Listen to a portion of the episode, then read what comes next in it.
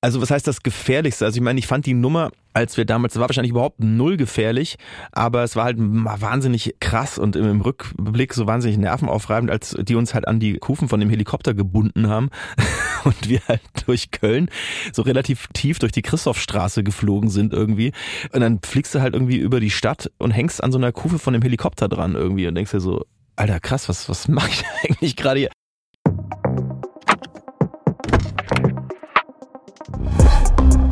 Nice am Stil Cars. Der GQ Podcast mit Matthias Malmedy. Liebe Freunde des gepflegten Motorsports, meine fluffigen Vollgasfreunde, herzlich willkommen zu einer neuen Folge GQ Nice am Stil Cars. Oh, wow. Bei mir, ja, das ist, komm, das war nicht schlecht, oder? Das war, morgens. Fluffige Vollgasfreunde fand ich schon mal richtig gut. Ja, richtige Alliteration. Ja, wenn man Vollgas jetzt auch mit F schreiben würde, dann wäre es wahrscheinlich eine, genau. richtig geile Alliteration. Aber ist ja egal. Ja, mein Deutschlehrer hört, glaube ich, nicht mehr zu. Ähm, der hat, glaube ich, schon bei der ersten Folge aufgehört, ähm, dabei zu sein. Ist auch egal. Ähm, bei mir ist, ihr habt ihn gerade schon gehört, Tom Beck. Ähm, ein wunderbarer Schauspieler, der vor allen Dingen, jetzt wirst du gleich wieder ausrasten, Tom, bekannt ist durch die Sendung Alarm für Cobra 11. Nein, ich raste überhaupt nicht aus. Ich freue mich doch. Ja, aber es ist ja schon so ein bisschen bei dir so, dass, dass du lieber auch als Musiker und als Entertainer wahrgenommen werden möchtest und nicht nur auf diese eine Rolle quasi fixiert werden möchtest, ne? Nee, ja, also ich meine, ich glaube, jeder Schauspieler, der das Schauspiel wegens antritt, ähm, ist natürlich irritiert, wenn man ihn dann vielleicht so auf eine Rolle erstmal beschränkt oder damit verbindet oder identifiziert, aber und vor allem, weil es bei mir schon acht Jahre her ist. Also ich habe die letzte Folge 2013 gedreht und muss immer noch Fragen zu Cobra 11 beantworten. Aber es ist, äh, war ja trotzdem anscheinend auch eine prägende Zeit. Die Leute haben es gern geguckt und anscheinend habe ich da auch irgendwie so meinen mein, mein Eindruck hinterlassen ähm, und von daher bin ich da jetzt auch nicht böse drum. Nee, gar nicht. Den Eindruck hast du auf jeden Fall hinterlassen. Ich spreche da nicht nur für mich, sondern für viele andere Leute, die ja so Autonerds sind, wie wir das sind.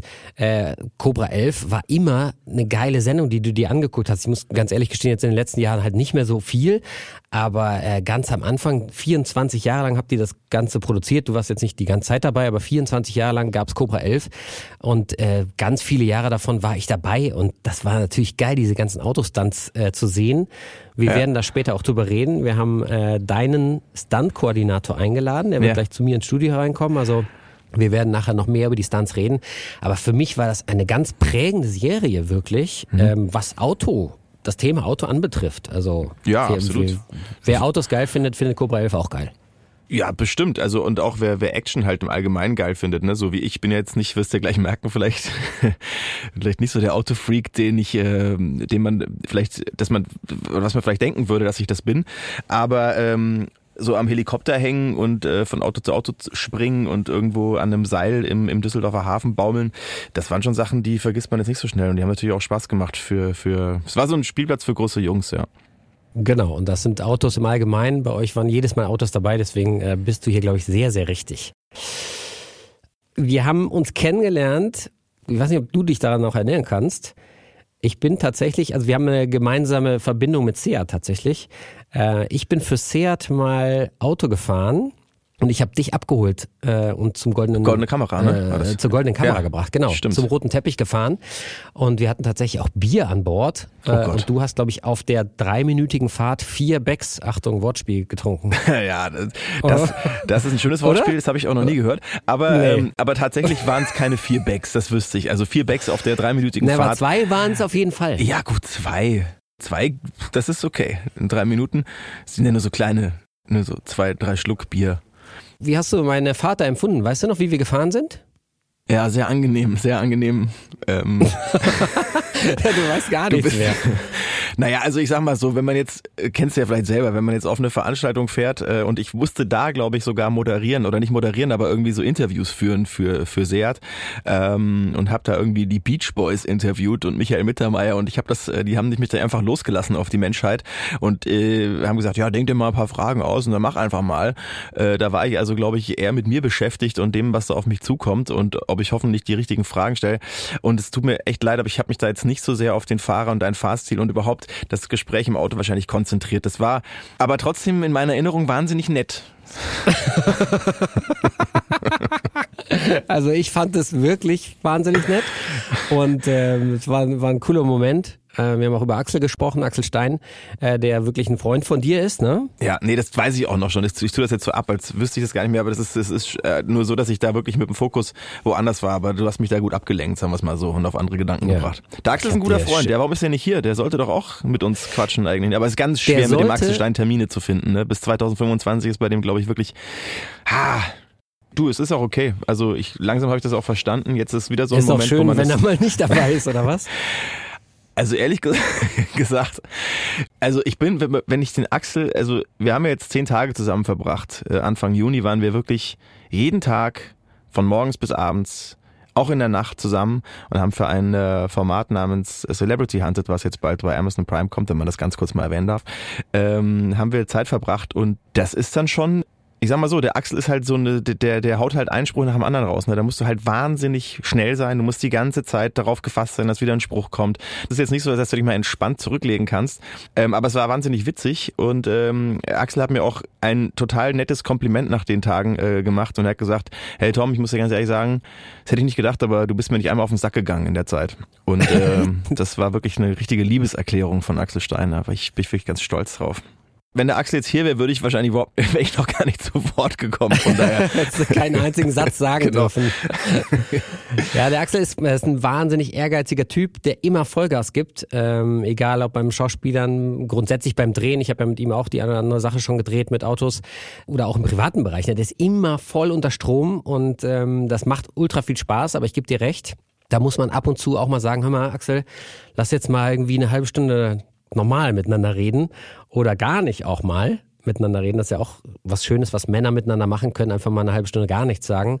Ähm, aber grundsätzlich schätze ich das sehr, wie viel Energie der Axel hat. Das ist krass. Wir haben uns ja äh, beim Dreh zu äh, Cobra 11 tatsächlich kennengelernt, der Axel und ich. Das war, glaube ich, 2000, boah, muss ich überlegen jetzt, ich glaube 2011 oder 12, irgendwie so. Auf jeden Fall ähm, hatte er da, glaube ich, noch einen Golf R und ich habe den äh, Cupra Leon gefahren und er hat mich schon immer so ein bisschen angequatscht, so ja, und wie bist du zufrieden mit der Kiste und so?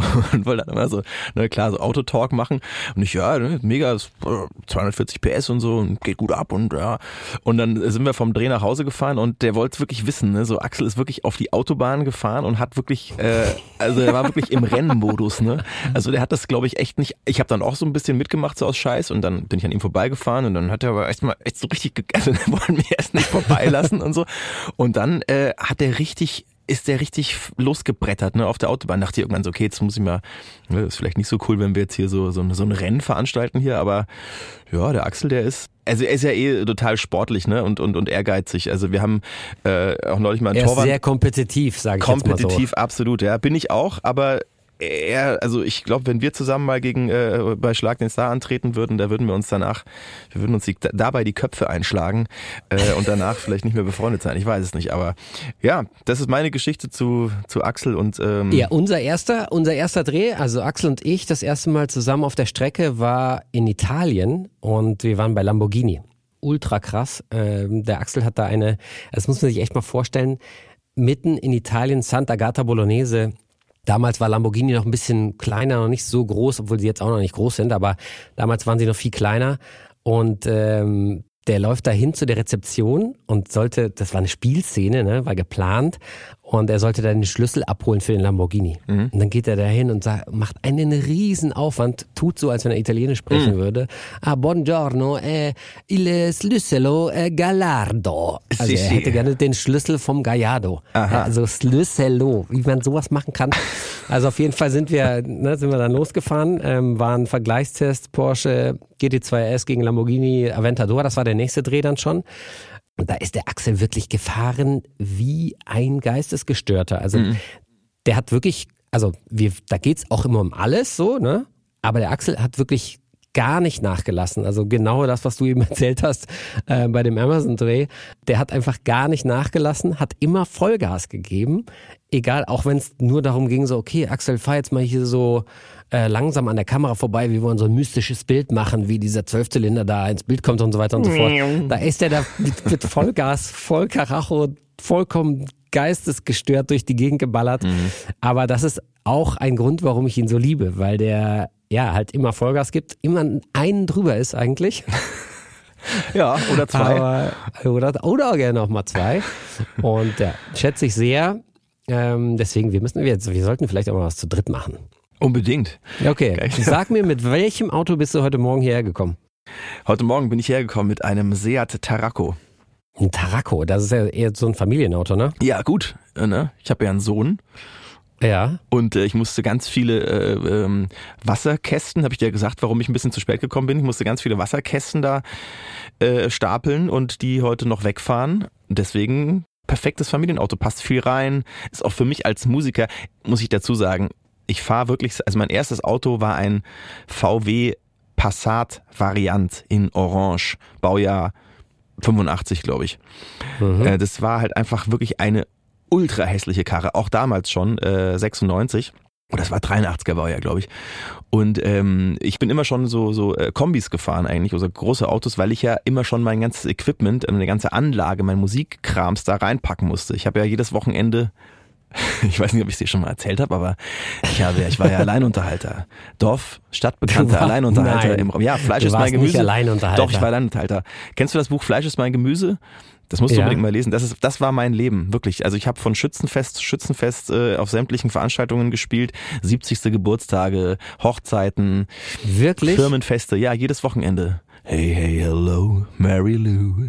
Goodbye, heart, sweet Mary Lou, I'm so in love with you. Oder halt auch gerne mal was von den Zillertaler Schürzenjägern. Oder, also den ganzen Kram, den die Leute halt da hören wollten. So, und da habe ich halt ein großes Auto gebraucht, um am Wochenende da von A nach B zu fahren und mir ein bisschen so meine Kohle äh, nebenbei zu verdienen. Also du hast mit, mit irgendeinem Ko- Kombi immer, du warst immer mit irgendeinem Kombi unterwegs und hast ähm, hinten deine Gitarre drin gehabt, deine Boxen. Ja, meine Boxen. Bist dann allem, zu Hans Werner auf den 70. gefahren genau. Yes. und hast da Coverband gespielt, alleine. Alleine, genau. Ja, stellt man sich sehr arm und traurig vor. Finde ich gar nicht. War es auch. Aber äh, ich habe, äh, sagen wir, das klassische Bild von so einem Alleinunterhalter, ja, ist ja Kennst du Sigi eigentlich? Ich musste dich leider mal ganz kurz unterbrechen. Kennst du Sigi? äh, so ein Typ, äh, der Axel hat mir, glaube ich, mal ein Video geschickt von Sigi, kann das sein? ja.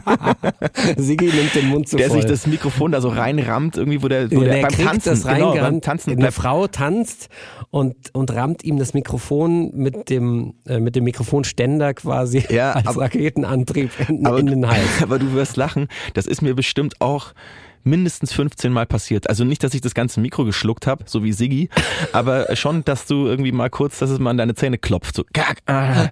Oder irgendwie mal, ja, weil du hast halt, du stehst halt am Rande der Tanzfläche so und äh, dann, wenn du halt richtig einheizt ne, und die ganze Meute tanzt, dann kann das schon mal Ist das passieren, dass halt einer nach dem vierten Becks äh, in deinen äh, Mikroständer fliegt und du dann das Mikro halt mitsamt dem Ständer äh, richtig in die Fresse kriegst. Und das ist mir natürlich auch ein paar Mal passiert.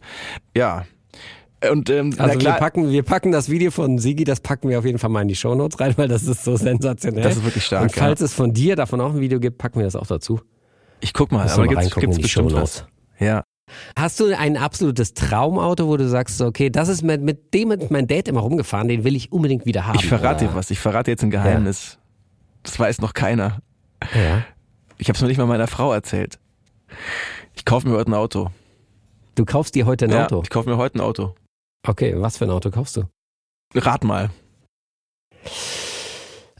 Eieieiei, ich sag dir, ich, sag, ich gebe dir einen Tipp. Ich gebe dir einen Tipp. Nee, rat erst mal, dann gebe ich dir Also für mich bist du, für mich bist du ein Typ, der, okay, ich weiß jetzt ein bisschen, du bist so eher der praktische Typ und ähm, du sagst so, ja, ich muss mein Equipment dabei haben. Dann kaufst du heute ein Auto, was eher unpraktisch ist. Tipp. Ja. Ausbrechen. aus diesem Familienleben auch mal rauskommen, die ja. Birne sich frei fahren. Mm, ja. mhm. Also 50-50. Es ist, ja, vieles falsch, vieles richtig. Okay, dann ist es kein 911er, Nee. obwohl du da sensationell reinpassen würdest. Ich sag dir jetzt mal, nee, der, Schön im also der 911er. Axel findet das Auto richtig beschissen. der Axel findet es richtig schlecht. Dann Dem habe es ich gezeigt wahrscheinlich und er sagt, Alter, ist dein Ernst? Was willst du damit? Na, ich sag, ist doch geil. Und er so, ey, was willst du mit der Karre, ey? Ja, so, das war das Gespräch mit dem Axel äh, zu dem Auto. Mit dem, mit dem. Was Axel. der? Das Problem ist, dass der Axel sehr, sehr viele Autos doof findet. Und nur die Autos, die er cool findet, sind wirklich cool. Und auch nur die darf man cool finden, alle anderen darf man nicht cool finden. Ja, weiß ich nicht, keine Also Ahnung. pass auf, Erzähl. ich bin vor einem halben Jahr da waren wir beim Kinderarzt und da bin ich an einem Auto vorbeigefahren, das hat mir echt gut gefallen. Und dann dachte ich, komm, ich hänge da jetzt einfach mal einen Zettel ran. So wie man das früher halt gemacht hat. Irgendwie. Habe ich gesagt, komm, ich hier, wenn ihr irgendwann mal das Auto verkaufen wollt, dann äh, ruft mich an, würde ich mich freuen. Find die Karre mega schön und so. Ja. Und tatsächlich hat jetzt äh, ein halbes Jahr später mein Telefon geklingelt und dann war ja, eine Frau dran, die sagte, ah, guten Tag, Sie hatten da einen Zettel an unser Auto gehängt und äh, Ein halbes Jahr später. ja, ein halbes Jahr später. Und dann musste ich erst Das ist ja mal überlegen. unglaublich. Da musste ich erstmal überlegen, weil ich hatte das Auto, ich hatte den Zettel Weil du tatsächlich. ständig Nee. Frauen Zettel hinter den Scheibenwischer klebst. Na, ich wusste ja, ja gut, das äh, wusste ich ja nicht, wem das Auto gehört. Äh, ich habe die Halterin oder den Halter nicht gesehen. Ich habe nur das Auto gesehen. Und ähm, ich habe das mit noch einem zweiten Auto gemacht. Und dann war ich erstmal verwirrt und dachte so, okay, was ist es jetzt? Entweder der oder der. Und dann war es aber der und ich habe mich total gefreut. Und jetzt habe ich, äh, jetzt fahre ich da heute Nachmittag hin und äh, kaufe die Karre. Und Das es ist ja ist, eine unglaubliche Geschichte. Ja, ist also wirklich so eine- hat, glaube ich, in den letzten 50 Jahren keiner mehr ein Auto gekauft. so ist es. ja, in Zeiten von Handy und so Ist so, der ja. jetzt- ist es ja auch- Wahnsinn. Und ich bin da hingefahren, habe mir es angeguckt und ähm, alles super. Und äh, ich meine, ich bin jetzt natürlich kein. ich habe mich dann mal so, so, so, weißt du, so, dann legt man sich mal so in das Auto und tut so, als würde man so ein bisschen, aha, äh, hier, na, müssen wir mal gucken. Äh, ähm, habe ich nicht gemacht, aber hatte ich eigentlich vor, dass ich das noch mache. ähm, aber äh, mein Papa war dabei, der war nämlich gerade zu Besuch und der kennt sich so ein bisschen aus mit Autos und dann haben wir den angeguckt und dachten so, ja, alles cool. Der soll noch durch den TÜV fahren und dann ist ja eigentlich alles im Lack. Naja, also der TÜV guckt nur, ob er verkehrssicher ist. Ah, okay. Verstehe. Also nach dem Zustand guckt der TÜV nicht. Das musste ich auch mal einer Ex-Freundin von mir erklären. Ja, aber Äh, dass- gut, ich meine, wenn der, der, wenn der TÜV drauf ist, heißt das nicht, dass genug Öl im Motor ist. ja, okay, gut, das kann man ja nachfüllen. Das ist ja, Ja, kein ja. Problem. Äh, aber ähm, hättest du dann heute Nachmittag noch, äh, hast du Zeit? Kannst du mit, äh, komm doch mal kurz mit, guck dir den mal an. Weil das noch, Problem ist, du bist in Berlin. ja und? Du bist doch in zwei Stunden hier, so wie ich dich kenne, oder? Ja, genau. Ähm, ja, sag doch jetzt mal, was ist denn das für ein Auto? Es ist ein, äh, es ist ein Jeep Cherokee, 2000er Modell. Okay, der ganz kantige, Ja, Achtzylinder? ja, sicher. Keine, Du weißt nicht, was für ein Motor Keine ist. Ahnung, Alter, ich weiß Oh es nicht. Gott, Tom, das glaube ich nicht. Ich würde dann nochmal abschließend sagen, dass es halt einfach jetzt wirklich so ein, so ein, so ein Leidenschaftsding. so ein. Spielding Den ist. So irgendwie. Also ich habe mir wirklich äh, gedacht, ich habe mir seit ungefähr, weiß ich nicht, 20 Jahren kein Auto mehr gekauft tatsächlich. Also ich bin jetzt seit äh, 10, 11 Jahren bin ich Seat Markenbotschafter und äh, ja Wie ist es dazu eigentlich gekommen, sag mal? Wie wird man Seat Markenbotschafter? Na, ähm, die haben mich äh, schon aktiv angesprochen, glaube ich, zu meiner aktiven Cobra 11 Zeit. Ob ich denn Bock hätte, äh, Seat zu fahren. Also ich komme ja vom Dorf, gell, aus, aus Brunn in Franken. Und äh, ich weiß noch, dass ein äh, sehr guter Freund von mir, der hatte damals einen äh, Leon. Und das war das absolute Geschoss, da sind immer alle voll drauf abgefahren auf die Karre und so, weil der so schnell war. Und so hatte ich den äh, Leon so im, im Hinterkopf. Und äh, ich fand die irgendwie cool und war natürlich auch ordentlich hatten ordentlich Wumms unter der Haube, ähm, auch wenn ich mich damit jetzt nicht wirklich auskenne, aber ich wusste, dass die halt äh, gut auf der Straße liegen und schnell fahren. Also damals schon tatsächlich vor zehn Jahren, also sehr sportlich. Da, die haben ja auch noch diese, diese Rennserie dann eben gemacht, aus dem dann, aus der ja dann letzten, Endes auch die Marke Cupra entstanden ist. Ja, und so ist dazu gekommen. Ich habe den gefahren und habe mich irgendwie auch mit der Marke gut identifiziert. Es ist halt so ein schöner Mittelklassewagen mit äh, mit einer guten Ausstattung, mit einem mit einem äh, VW-Motor, mit einer ähm, von Audi ist äh, das ganze Interieur, glaube ich, und ähm, dieses Außendesign ist dann tatsächlich Seat äh, und ähm, ja, ist eine super solide Karre. Ich habe damit, ich habe eigentlich schon alle durchgetestet. Jetzt ich fahre ja nebenbei auch eben noch den Tarraco. Wie gesagt, das ist ja mein Hauptfahrzeug und ähm, ja, den den den Jeep Cherokee, den habe ich mir jetzt einfach mal gegönnt äh, und den stelle ich mir jetzt irgendwo hin und hoffe, dass er in zwei Jahren oder in fünf Jahren auch noch fährt. Aber wenn du sagst, ich, äh, der, aber der Zustand ist, der sieht super aus. Der hat keinen der Rost, sieht super aus und der nichts. hat noch zwei Jahre TÜV immer. Ja, der hat noch zwei Zeig doch mal das TÜV. Foto bitte. Warte Zeig mal. einmal das Foto. Hier. Also die Felgen sind silber, die Außenfarbe ist blau, sehe ich das richtig? Ja, ist richtig. Guck mal. Ja, sieht geil aus. Also finde ich ein cooles Auto. Ähm, wie alt ist der? Was für ein Baujahr? 2000. 2000. Ah, Oder brauchst du noch ein 2001. bisschen- Nagel mich jetzt nicht fest auf das eine Na, Jahr. ist ja auch egal. Ähm, nee, ich habe nur überlegt, wann der, glaub, wann der zum 2000. Haar wird, wann es ein historisches Auto wird. Na, in äh, Ähm, vier da brauchen wir noch neun Jahre. Ach so, ja, dann, aber, Nee, ja, aber 30. Youngtimer ist er mit 25, oder? Ja, ja, aber die, das Richtige, dass es dann wirklich schützenswert ist, ist dann leider erst mit 30 Jahren. Und dann kriegst du das H-Kennzeichen. Ja, gut, aber den, ich, ich hoffe, der hält so lang. Ich habe mal ein bisschen äh, äh, spaßeshalber nach äh, diesen Autos gesucht bei, ähm, bei Autoscout. oder bei eBay Kleinanzeigen, ich weiß gar nicht, irgendwo. Und äh, da gab es einen Typ, der hatte, hatte auch dieses Auto zum Verkauf und der hat, glaube ich, äh, die Annonce, die Überschrift war absolut beschissenste Kackkarre sucht neuen Abnehmer oder so. Dann hat er, dann, dann hat er so ganz einen, ehrliche einen Anzeigen voll, sind einen, die geilsten. Ey, der hat wirklich einen absoluten Verriss hat er geschrieben. Der hat sich un ungefähr, weiß ich nicht, irgendwie in, in, in, in drei Seiten gefühlt ausgekotzt über dieses Auto, was das für ein scheiß Auto ist und wie durchgerostet er ist und dass er einfach nichts gebracht hat und dass er nur Ärger mit der Karre hat und er sucht jetzt halt einen Abnehmer dafür und ähm, fand ich äh, fand ich wirklich witzig. Habe ich Axel auch geschickt, hat er nicht kommentiert, fand er nicht witzig. Aber Axel steht sowieso nicht auf SUVs. Ich habe den mal mit einem Porsche Cayenne abgeholt.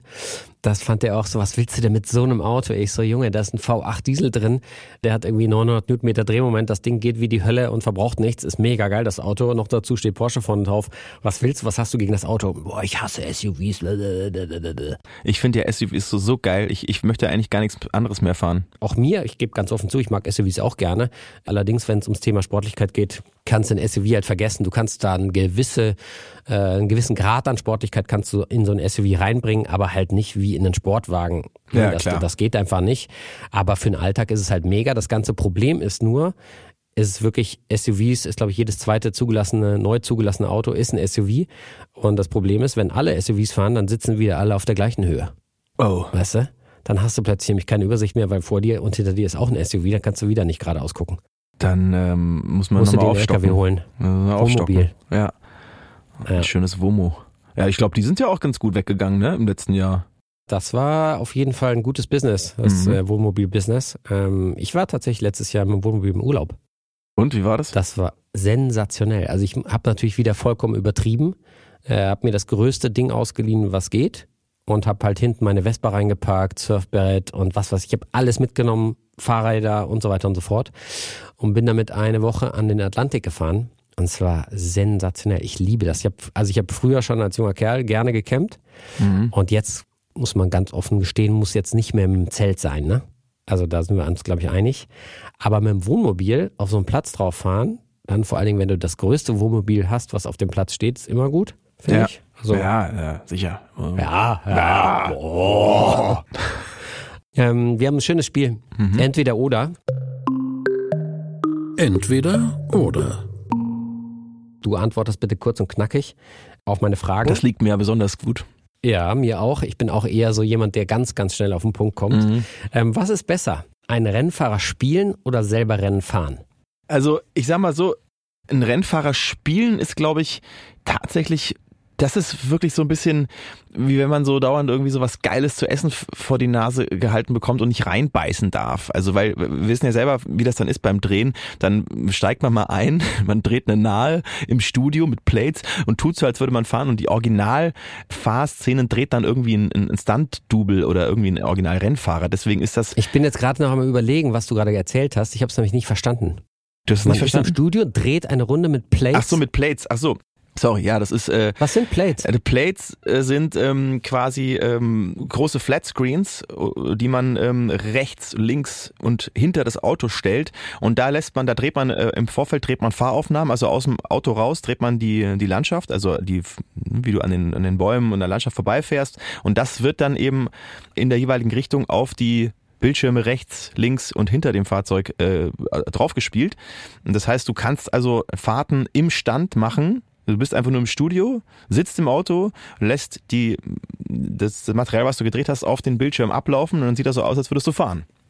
Und das ist mittlerweile schon, das haben ja die Jungs bei, bei Action Concept damals, also mit Cobra 11, äh, auch natürlich extremst äh, erforscht und betrieben, weil wir das ja in jeder Folge äh, mindestens äh, für, für ein oder zwei Drehtage gebraucht haben. Und witzigerweise habe ich jetzt gerade äh, in, in München solche Aufnahmen gedreht und da war auch das Team von Production Concept, so heißt jetzt die, äh, die Stunt-Firma quasi von Action Concept, äh, am Start und haben das gedreht. Weil ich dachte noch so, als ich da ankam, ey, das müssten eigentlich die Jungs von, von Action Concept damals drehen, weil die können das wirklich, die haben das irgendwie perfektioniert, ne? Und dann waren das auch die Jungs, witzigerweise. So, das zum Thema, das dreht man dann im Stand. Ne? Und das ist Warum dreht man das im Stand? Warum dreht man das nicht in Real? Weil ich meine, ganz ehrlich, ihr Schauspieler ja, kann sich in so eine Situation reinfinden und sich das irgendwie vorstellen, dass man gerade fährt, aber so richtig Naja. Also ich stelle mir das, weil das ist ja mein Job, ne, den ganzen Tag im Auto sitzen und real erzählen, was gerade passiert. Das ist keine Schauspielerei, was ich da mache, sondern es ist halt einfach, ich erlebe das Auto in echt. Mhm. Aber ich stelle mir das super, super schwierig vor, quasi jetzt so eine normale Überfahrt, sage ich jetzt mal, du fährst vom Büro äh, zu einem, weiß ich nicht, Unfallort oder sowas, stelle ich mir jetzt noch easy vor. Aber sobald das mit Stunt oder mit Schnelligkeit, Speed und, und irgendwie, ja, gefährlich zu tun hat, Mhm. äh, stelle ich es mir extrem schwer vor, das zu spielen in einem Studio, wo um dich rum quasi große Fernseher stehen, die Mhm. die Landschaft nachbilden, durch die du irgendwann mal durchgefahren bist.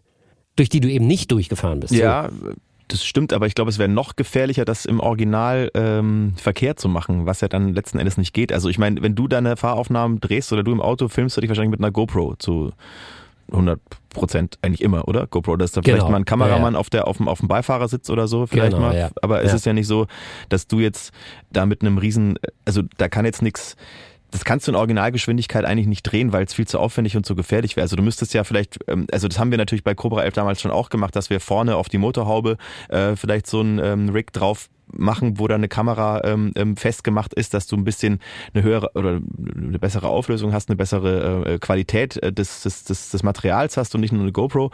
Aber letzten Endes das im, im, im fließenden Verkehr zu machen, das, das, das wäre krass. Oder und die macht die meisten Fahraufnahmen werden ja oder viele fürs Kino oder so werden dann auch auf einem auf einem Trailer äh, äh, gedreht, wo du das Auto halt dann einfach hinten auf den Wagen packst.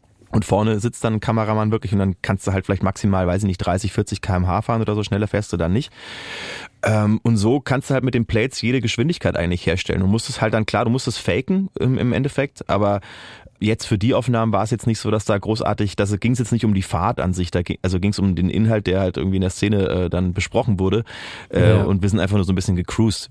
Diese Cobra 11 Fahrten, da musstest du halt dann schon irgendwie ein bisschen übertrieben, natürlich, um auch den Action-Modus dann herzustellen, halt irgendwie so und sich dann so ein bisschen von rechts nach links schmeißen und so. Das war natürlich schon so ein bisschen absurd, wenn du da von außen zugeguckt hast, denkst, hast du gedacht, die haben voll einen an der Waffel. Äh, Was machen die da im Stand, ja? Aber letzten Endes, ähm, gepaart mit den Außenaufnahmen, die ja dann irg- irgendwie auch äh, von dem Auto gedreht wurden, auf der Straße, hat es dann schon gut funktioniert. Okay, mega. Zehn Minuten für die erste Frage, das war super. Entweder oder Frage zwei. Ich habe es noch nicht mal beantwortet, weil ich möchte noch, Stimmt. weil eigentlich, also das, das wollte ich damit nur sagen. Es ist eigentlich, also dann würde ich lieber Rennfahrer sein. Ob ich das mein ganzes Leben lang machen möchte, glaube ich nicht, weil es, glaube ich, mir dann tatsächlich jetzt auch mit Familie und so, ich, das ist halt einfach ein sau gefährlicher Beruf. So, deswegen äh, Voll, ja. könnte ich mich, könnte ich mir das fürs Leben nicht vorstellen. Aber für eine gewisse Zeit äh, Rennfahrer zu sein, bestimmt geiler als äh, das zu spielen. Ja. Okay. Nächste Frage, Privatauto, Kombi oder Sportwagen? Haben wir schon beantwortet. Naja, im besten Fall die Kombination daraus. Ne? Also Sportwagen jetzt vielleicht nicht unbedingt, aber was Seat da jetzt hingestellt hat, finde ich, die sind ja auch gut motorisiert, die Dinger. Das ist dann ein SUV, der aber auch was kann. Äh, Für mich ist das eine gute Kombination. Ich brauche jetzt aber keinen äh, so einen Superflitzer, äh, ähm, weil ehrlich gesagt, wann fährt man das mal aus in Deutschland? Also klar kannst du damit mal auf die Bahn und so, aber ich würde jetzt, ich bin da auch, glaube ich, zu alt für, dass ich mir jetzt irgendwie, also tatsächlich wirklich habe ich nicht mehr so diese, dass ich denke, ich nehme jetzt ein Auto und fahre da jetzt einfach mal so einen, einen halben Tag irgendwie durch die Prärie, einfach ein bisschen Auto fahren. Also dafür bin ich einfach schon zu viel Auto gefahren, glaube ich, in meinem Leben irgendwie. Also klar macht es wahrscheinlich immer noch Bock, aber nee, dann würde ich wahrscheinlich auf ein, ich würde auf ein SUV gehen. Ich würde Antwort C nehmen. Okay. Filme, Herbie oder Bullet? Herbie. Nach dem Dreh, du, ne? alleine. Wie du gelacht Ja. hast einfach. Aber Herbie, Ich find ey, das Herbie auch mega lustig. Absolute, da, da werde ich direkt, da, da glänzen meine Augen. Ja, Kindheitserinnerung. Ja. Nach dem Dreh, alleine im Smart oder mit dem Team im Bulli nach Hause fahren?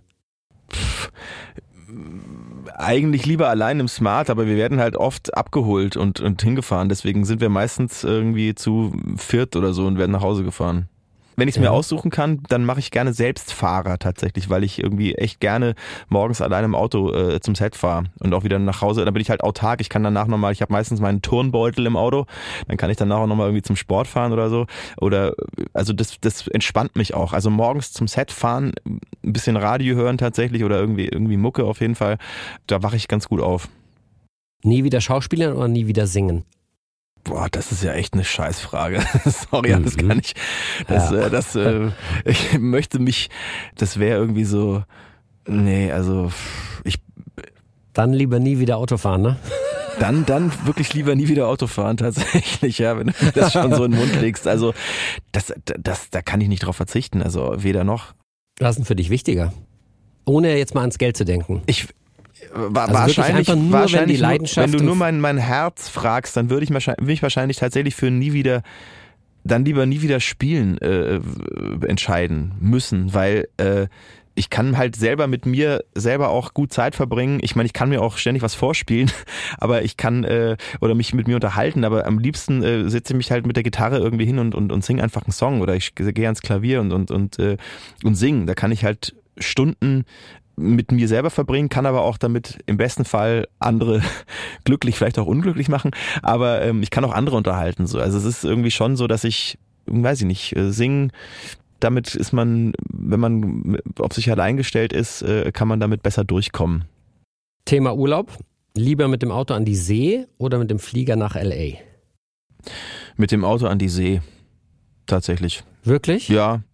Also LA äh, war ich auch schon öfter und so und finde ich auch immer wieder lustig und spannend, aber ich komme da irgendwie, also wenn du sagst Urlaub, dann ist für mich Urlaub runterkommen und irgendwie äh, verbinde ich dann eher weniger mit einer Großstadt.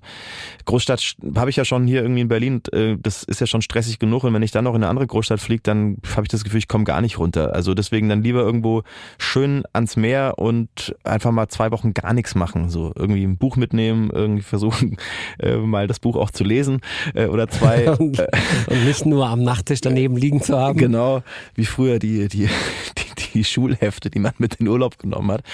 Ja, also nee, einfach Handy auch äh, maximal wenig benutzen und, und sich einfach gut gehen lassen. Beim Autofahren grundsätzlich ähm, eher eigene Mucke anstellen oder Radio berieseln lassen? Also eigene Mucke höre ich wirklich nur dann, wenn ich gerade einen neuen Song äh, geschrieben habe oder so und der, da gibt's den ersten Rough Mix, dann höre ich mir den permanent an, dann höre ich mir den wirklich auch. Äh, ach so, du meinst jetzt se selbstgemachte Musik von dir? Okay. Mhm. Ach so, was, mein, ach, was Hätte ich jetzt nochmal als eine andere. Ja, der eigene Mucke ist quasi eigene selber zusammengestellte Playlist ach oder so, sowas. Ach so, ja, sorry. Aber der, das ist eine, genauso eine gute Frage, hätte ich danach gestellt. Ähm, hörst du deine eigene Musik? Ja, ich, ich höre meine eigene Musik schon, ja, ja doch. Also klar, ich höre dann auch wirklich Interesse halber auch mal wieder nach einem nach einer gewissen Zeit wieder rein. Ich habe neulich mal das erste Album äh, durchgehört, was ich 2011 rausgebracht habe, einfach um mal wieder, zu, ja, das ist jetzt auch schon zehn Jahre her und äh, den Sound mal wieder zu zu hinterfragen, zu hören, was war was. Vielleicht war vieles wirklich richtig geil, vielleicht was man bei einigen Sachen gedacht hat, dass das nicht so gut war. Vielleicht war das gar nicht so schlecht. Ne? So ein Album ist ja immer ein Prozess und man man bringt dann irgendwann ein Album raus, obwohl man wahrscheinlich noch zehn Jahre weiter daran arbeiten könnte. Von daher höre ich mir das schon auch hin und wieder an. Und vor allem auch, wenn ich Konzerte spiele, dann höre ich mir die Songs auch nochmal an, tatsächlich, weil ich dann einfach äh, die Texte nochmal, äh, also es ist nicht so, dass man auswendig lernen ja, muss. Ja, also ich, ich muss dann schon nochmal. Ist es wirklich so, dass man das nochmal refreshen muss? Ja, du musst das schon nochmal refreshen, weil das ist ja so wie, bei mir ist das ja anders als bei anderen Live-Künstlern, die jetzt irgendwie äh, hauptsächlich davon leben und irgendwie im, im, im, im, in der Woche äh, fünf Kriegs spielen. Gut, das konnten die letztes Jahr auch nicht, von daher mussten die vielleicht tatsächlich auch mal ihre eigenen Songs nochmal äh, wieder anhören, weil man, wenn das eine Zeit lang liegt, dann äh, vergisst man das einfach McDrive oder Butterbrotdose? Oh. Oh, da ist das halt. Das ist, das ist eine gute Frage für mich, weil, also ich von meiner, von meiner Herkunft und so wie ich erzogen bin und so wie ich auch immer noch unterwegs bin. Ich bin neulich tatsächlich auch zum Flughafen gefahren äh, und habe im Taxi noch was aus. Kennst du diese diese großen Joghurt äh, ähm, Eimer? Also das sind so also Eimer, da ist Joghurt drin ich hasse diese Eimer. So und diese, Digga, die verblockieren den ganzen Kühlschrank. Ja, ja. Und die habe ich, die, die blockieren bei mir vor allem auch die ganzen ähm, ähm, Schubladen, die noch da. Also ich, ich, ich sammle so einen Scheiß ja wirklich auch, dass ich dann sowas. Du sammelst dann, leere Joghurtbecher? Naja, ich sammle es nicht, aber ich, ich wasche die dann aus und da kann man ja mal wieder Sachen verstauen da drin, ne? So wie als, das also, ist das, nicht dein Ernst. Doch, das ist mein Ernst. Ich komme wirklich, das habe ich von meiner Mutter. ähm, und deswegen habe ich neulich dann äh, glücklicherweise noch so einen, so einen Joghurtbecher gefunden. Also wenn du eine Werkstatt hättest, würde ich sagen, ja, okay, ist eine gute Idee, da irgendwie Schrauben drin zu sammeln oder Unterlegscheiben ja, oder keine Ahnung. Man kann aber auch äh, Nudeln da drin verwahren oder äh, Nüsse. oder, oder, halt eben, wenn man gerade oder wenn man sich äh, gerade was zu essen gemacht hat und merkt, man schafft es nicht mehr, das zu essen jetzt, dann kann man das da reinfüllen und auf dem Weg zum Flughafen dann essen. Habe ich neulich zum Beispiel gemacht. Deswegen bin ich voll Butterbrot äh, ähm, Brot Dose-Fan, also total. Ich finde das irgendwie geil, sich eine Stulle zu schmieren und mitzunehmen, weil auch am Flughafen zum Beispiel, guck mal, da, da bist du und du weißt doch schon vorher, wenn du da Hunger hast, da zahlst du irgendwie 4,50 Euro für eine Kackbreze, auf der noch nicht Genau. mal was drauf ist, weißt du? Und ja, das und noch 3,80 Euro für 0,2 Liter stilles Wasser. so, und das, das kann man ja machen, wenn man sich's mal leisten möchte. So finde ich jetzt auch, äh, ich, ne, aber ich, ich, mir, mich widert das so an, dass das so ausgenutzt wird, dass da Leute sitzen und sagen so, naja, also hier gibt's halt nichts anderes, ne, musst du halt das kaufen. Und das möchte ich einfach, da wehre ich mich so dagegen, deswegen nehme ich dann öfter mal auch Sachen mit. Aber, äh, so ein McDrive war tatsächlich, also ich äh, vor- zwei Tagen habe ich mir erst so ein Eis äh, da geholt. Also äh, mag ich schon auch gern, mir so ein bisschen Mist reinzupfeifen zwischendurch. Ja, man kommt ab und zu nicht dran vorbei, ne? Ja. Irgendwie vor allen Dingen, wenn du irgendwie spät abends unterwegs bist und dann so, okay, was esse ich jetzt noch? Dann Hast du die Wahl zwischen irgendeiner Bockwurst Ja, in so einem Nee. ganz, ganz ausgetrockneten Brötchen oder halt so einen fluffigen Burger. Okay, gut. Ähm, wir wollten noch mal ganz kurz über die Drehs sprechen. Ja. Cobra 11, ultra geprägt natürlich durch die Stunts. Wir haben deinen Stunt-Koordinator hier bei mir im Studio, den würde ich jetzt gerne mal reinholen. Karl Stück. ach, Und dann machen wir hier so ein äh, Tri-Gespräch da draus. uh, Ich bestimmt bin sehr, sehr gespannt, was er erzählt. Äh, wie viel Stunts hast du denn selber gemacht im Prozent? alle. Ja. Ja. Wieso gibt's dann hier einen frag der Karl. jetzt gerade durch die Karl. Studiotür reinkommt? Ja, Ja, ich frage Karl. frag Karl. Hallo Matthias, hallo Tom. Erstmal schön, dass du da bist. Grüß dich, Danke für die Karl. Einladung. Hallo Tom, wie geht's dir? Gut geht's mir. Und dir? Ja, super, alles gut. Ähm, Karl, du bist tatsächlich mit Tom zusammen äh, bei Cobra 11 unterwegs gewesen. Wie viele Jahre habt ihr zusammen gearbeitet? Ich hätte jetzt sechs gesagt, aber ich durfte euch ja vorhin schon lauschen und äh, Tom sagte was von fünf, also die waren es auf jeden Fall. Es Okay, waren also genau warst- genommen die Mitte zwischen uns. Fünfeinhalb waren es. Ich habe 2008 im Januar angefangen bis August 2013. Also es waren genau fünfeinhalb Jahre, mehr oder weniger. Fünf Jahre, acht Monate. Ja, du bist näher dran mit sechs Jahren. Okay, du hast gewonnen.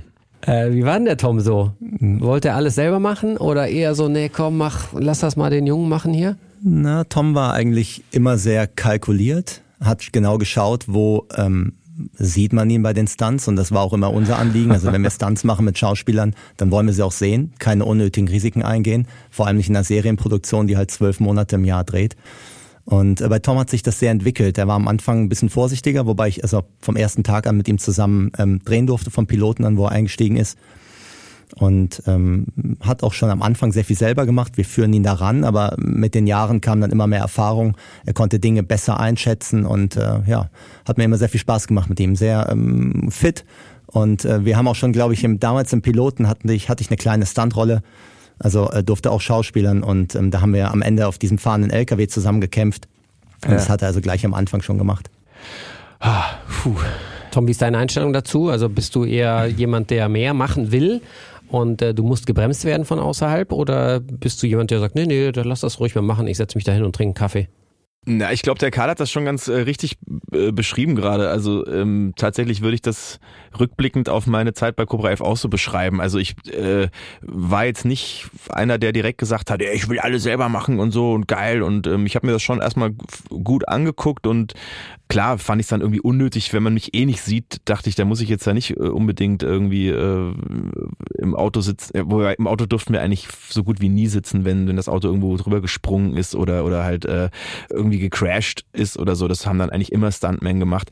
Aber ähm, irgendwelche Sprünge oder so oder äh, keine Ahnung, über, weiß ich nicht. Also ich habe mir das, wie gesagt, gut angeguckt und ähm, irgendwann mit der Zeit wird man aber schon so durch den ganzen Testosteron-Stuntman-Haufen da, dass man dann irgendwann irgendwie auch alles irgendwie dann doch irgendwie selber machen will oder mehr Sachen selber machen will, weil halt dann irgendwie so nach zwei Jahren dann fragen dich Leute so, und, ah, Tom, und machst du selber, oder? Hä? Wie sieht's aus? Und ich so, ja, klar, ja, der Erdogan, der macht, der wollte ja eh mal alles selber machen, so gefühlt. Äh, und dann denkst du, der, das gibt's doch nicht, dass der mal alles selber machen will. Ja, will ich auch selber machen und so. ähm, und ähm, also da, da wird man dann schon so ein bisschen geiler drauf, dann irgendwie nach der Zeit dann irgendwie viele Sachen selber zu machen. Aber ich habe dann auch schon trotzdem, weil mir sind natürlich auch ein paar Sachen passiert, auch bei Kleinigkeiten, mal die Schulter ausgekugelt und so, ähm, wo du dann einfach den nötigen Respekt dann schon auch wieder kriegst und weißt, ey, das gibt schon auch einen Grund, warum das, warum das Stuntmen machen und warum die dafür da sind, weil es einfach halt echt gefährlich ist und teilweise immer mit einem Restrisiko verbunden ist, auch wenn das noch so easy aussieht. Ich weiß noch, wir haben einmal richtig einen auf den Deckel gekriegt, weil wir während der Fahrt oder ich in dem Fall von, von Auto zu Auto gesprungen äh, äh, bin. Mit dir war das, ja genau. Also von, ja, Anschluss ich von das dir war, glaube ich, ja. eine der letzten Folgen, wenn ich Ja. mich recht erinnere. Und ich habe hinterher, wurde ich dann äh, äh, in die Geschäftsführung hochzitiert und wir haben uns dann die Muster angeschaut.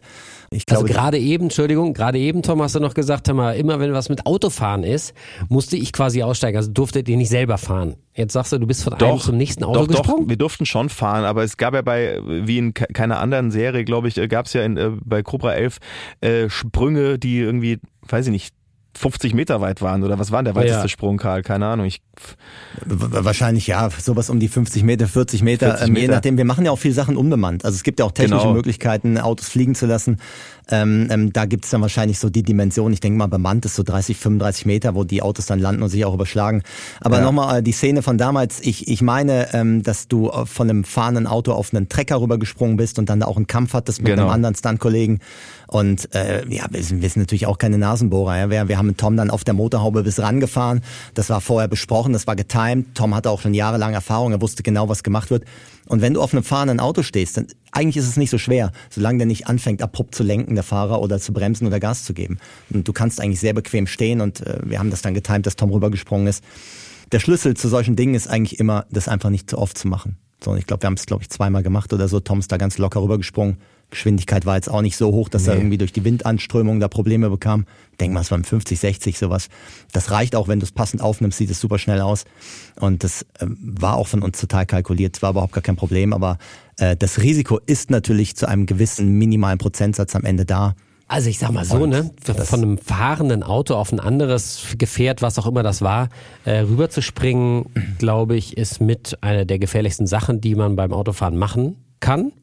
Wenn du mal am Set von Cobra 11 gewesen wärst, dann würdest du, würdest du, glaube ich, sagen, es gab da noch ein, zwei andere Sachen, die vielleicht eventuell gefährlich Ja, also- waren. Als, als. Ja, aber ich stelle mir das gerade vor. Ich Ja. stehe, also ich stand, ich mache das selber ja, also jetzt nicht Autostunts, aber ich mache mit Autos rum seit über 20 Jahren.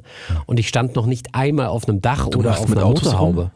Naja, also Matthias, wie du sagst, wenn, du von einem fahrenden Auto runterfällst, ist sicherlich eine schlechte Situation. Ähm, Vor allen Dingen ja ohne Helm, ohne Sicherheitskleidung, weil absolut. wenn ihr dreht, dann hat der Tom ja seine, seine wehende Jacke an, sein Richtig. offenes Hawaii-Hemd. Es ist aber was anderes, wenn, wenn jetzt ein Stuntman auf dem Dach, auf dem Dach liegt und du fährst durch die Innenstadt, driftest um jede Kurve und der hat halt Fliehkraft zu bewältigen, äh, eventuell Bremsmanöver, vielleicht sogar Kontakt mit anderen Autos.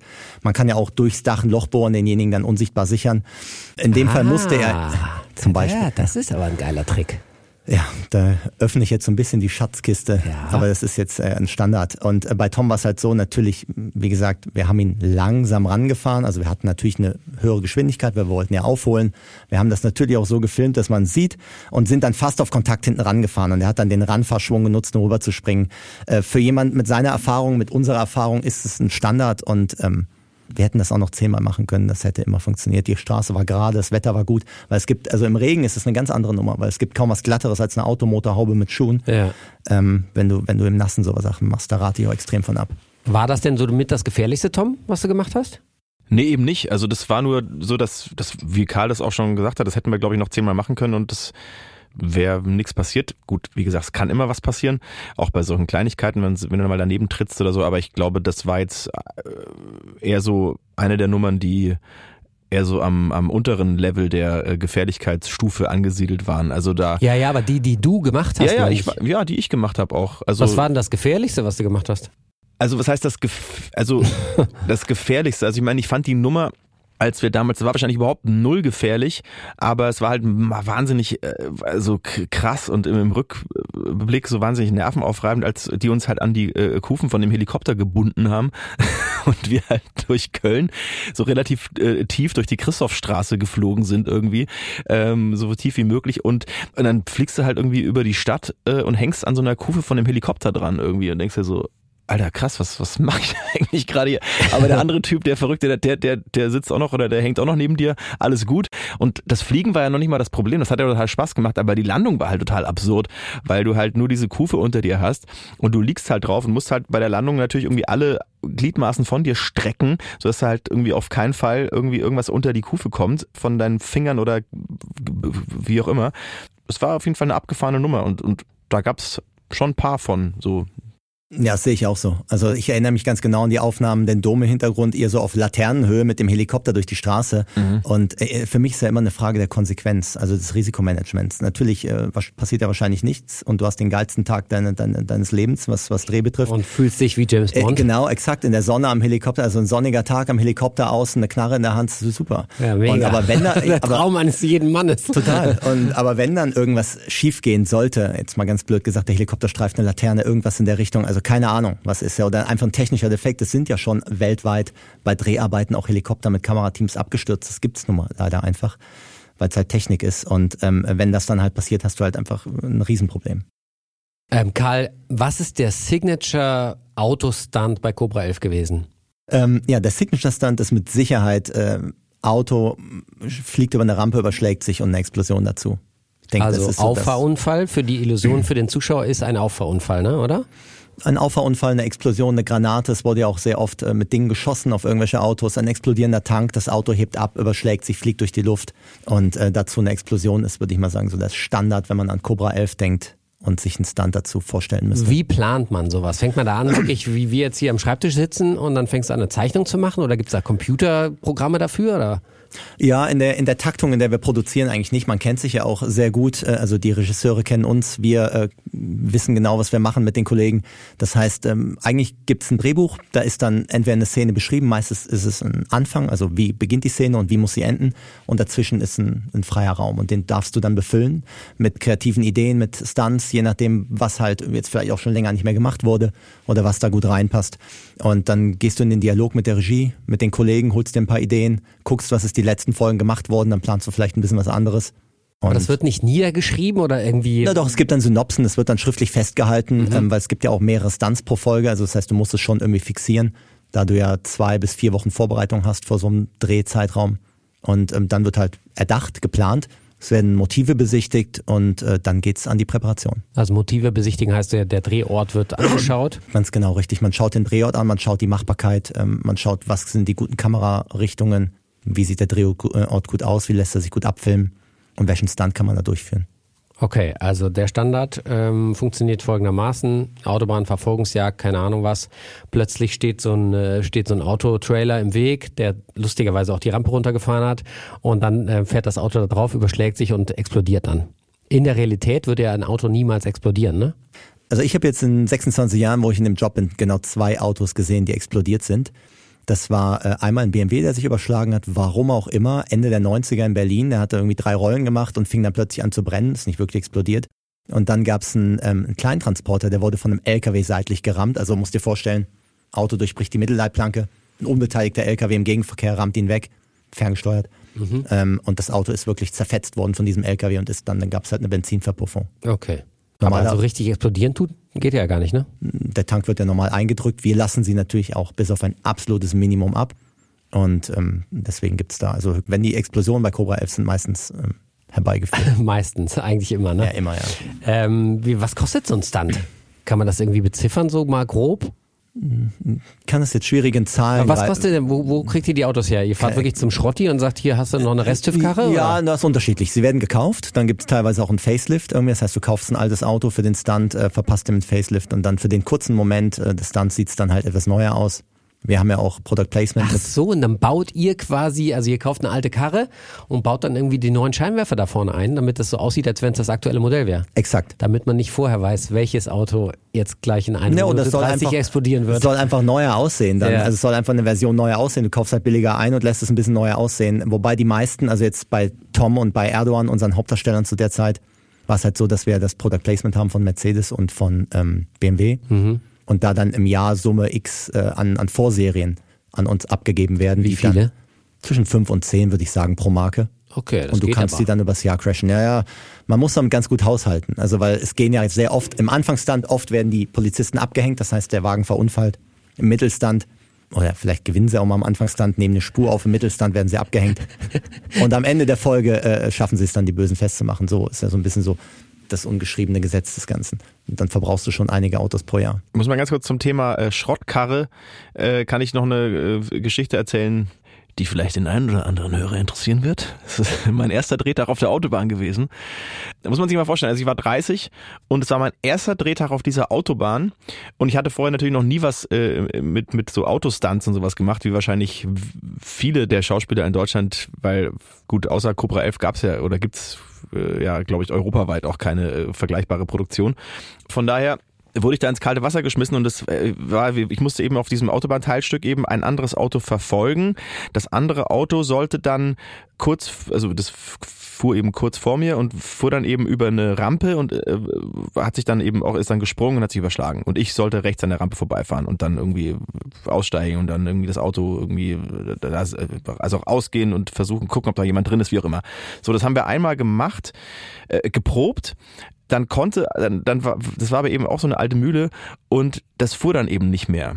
Und dann haben sie gesagt, ja, okay, wie machen wir das jetzt? Wie, wie soll das andere Auto denn jetzt äh, da über die Rampe kommen und so? Und dann, dann haben sie gesagt, ja, dann müsste der Tom das halt einfach äh, anschieben. Und nicht wie. Ja, du fährst halt, fährst halt mit, mit, keine Ahnung, 80, 90 oder so und schiebst halt das andere Auto dann, du schiebst das an und kurz bevor das andere Auto auf die Rampe drauf fährt, scherst du halt nach rechts aus, das Auto hat genug Schwung, geht über die Rampe drüber und du fährst rechts vorbei. War das, das haben wir dir abverlangt. Das, das, ihr mir, das, das war wirklich mein erster... wie abgestumpft wir da schon waren ja, nach vielen Jahren. Eben, ja. aber das ist ja so, wenn man da drin ist in dem Kosmos, kriegt man das ja so gar nicht, gar nicht so mit. Ja, das ist ja auch mal, wenn Gäste kamen, ne, wenn die dann irgendwie in ihr, dann ist es völlig selbstverständlich. Also klar habt ihr die gut gebrieft und immer mit dem Wissen, das macht jetzt nicht jeder jeden Tag und so, aber trotzdem ist das ja nicht vergleichbar äh, für jemanden, der da halt irgendwie gerade so dazukommt.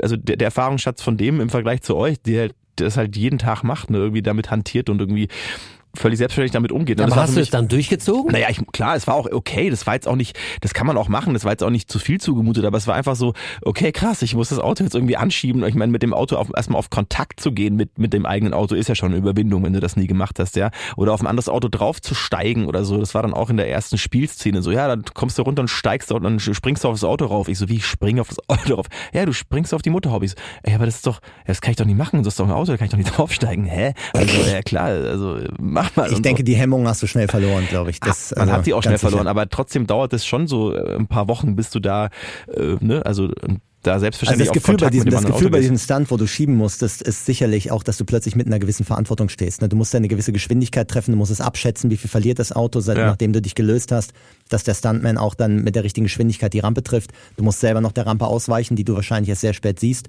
Genau, Hört sich erstmal nach einem guten Plan an, aber ist doch auch risikobehaftet, klar. Ja. Das ist schon krass. Also wir haben bei Grip haben wir einmal so eine Nummer gehabt.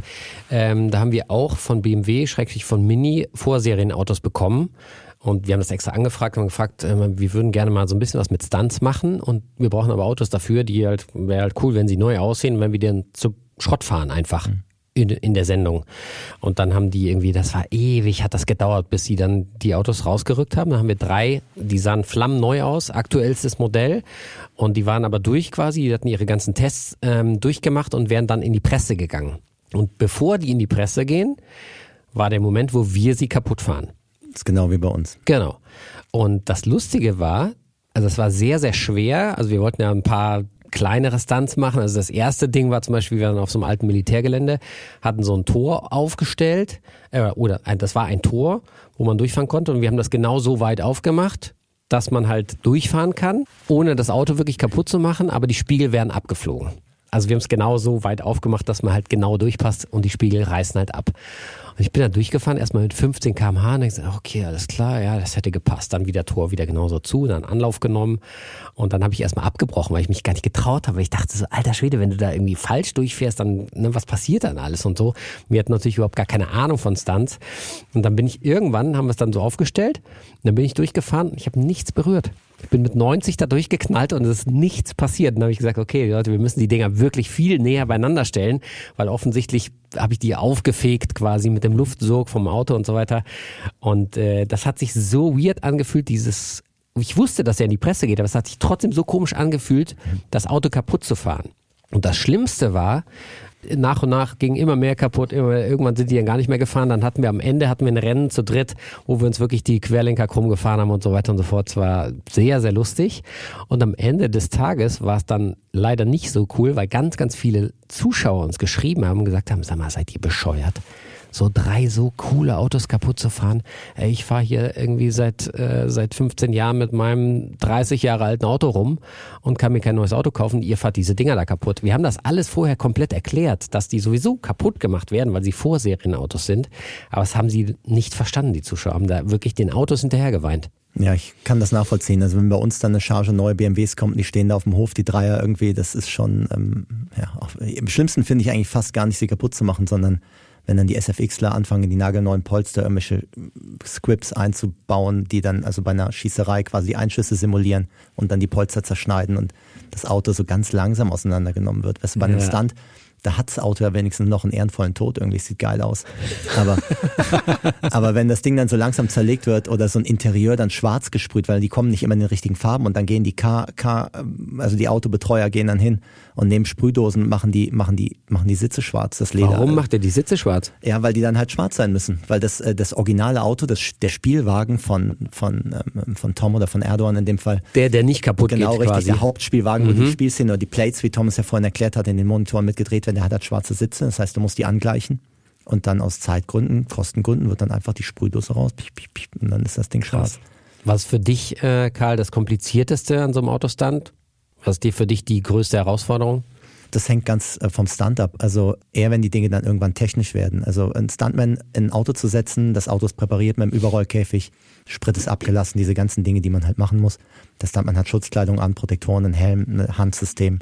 Das ist ein, fast ein Standard, würde ich sagen. Und äh, wenn er dann mit 80 über eine Rampe fährt, die auch schon oft benutzt wurde, weißt du den Flugwinkel, du weißt die Distanzen, was so ungefähr passiert. Und wenn es dann technisch wird, also Dinge mit der Fernsteuerung gelöst werden oder äh, mit unserer Stickstoffkanone Autos abgeschossen werden, dann wird es halt ein bisschen schwieriger. Also somit das Schwierigste ist, sage ich mal, jetzt ein, ein Auto äh, in einem 90-Grad-Winkel und dann fahrenden LKW zu schießen, weil das Zeitfenster so enorm klein ist und du kannst es auch nicht wiederholen. Du hast keine Chance, das zweites Mal zu machen. Da musst du halt wirklich relativ kalt sein und den Drücker im richtigen Augenblick dann betätigen, so dann wird es irgendwann komplexer.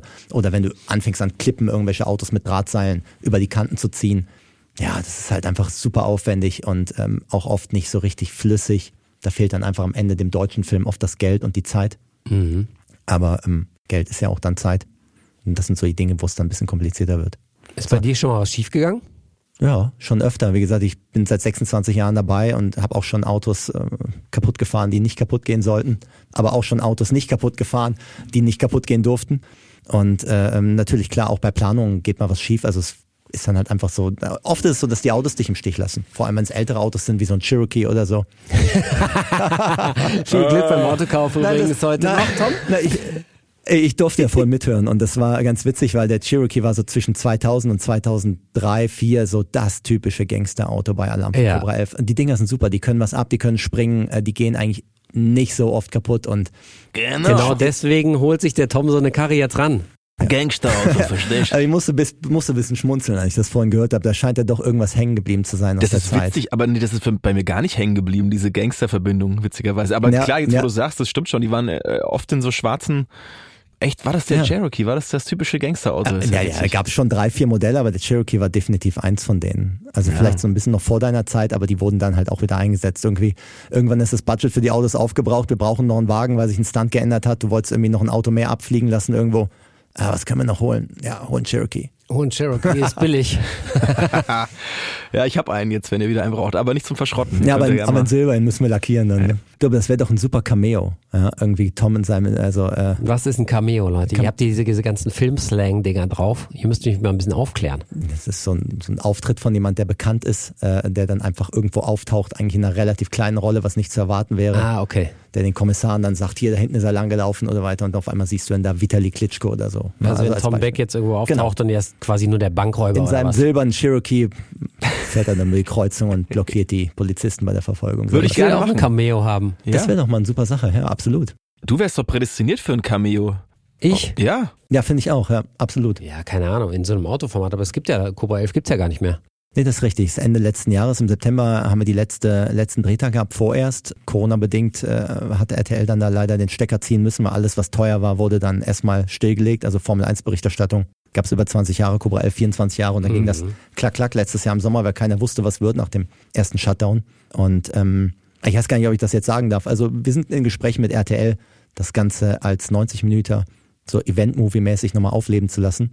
Mal schauen, ob da dieses Jahr noch was gedreht wird. Und dann Tom Beck und ich haben dann ein Cameo. Es wäre der Hit, ja. glaube ich. Also das brauche ich nur anzuteasern bei uns im Producing. Das, das wäre mega. Ich wäre auf jeden Fall dabei. Also habe ich auf jeden Fall Bock drauf. Äh, was sagst du, Tom? Wir, wir beide als Taxifahrer, wir beide stehen am Taxi. Ja, Stand Taxi oder Rikscha so auf der oder Motorhaube, so. weißt du? Ja, also ich würde auch sagen, auf jeden Fall mit, mit dem Axel Stein im Gepäck, äh, vielleicht durch einen, Mac, mit, mit, durch einen McDrive fahren oder so. Warum nicht? Also äh, bin ich sofort dabei.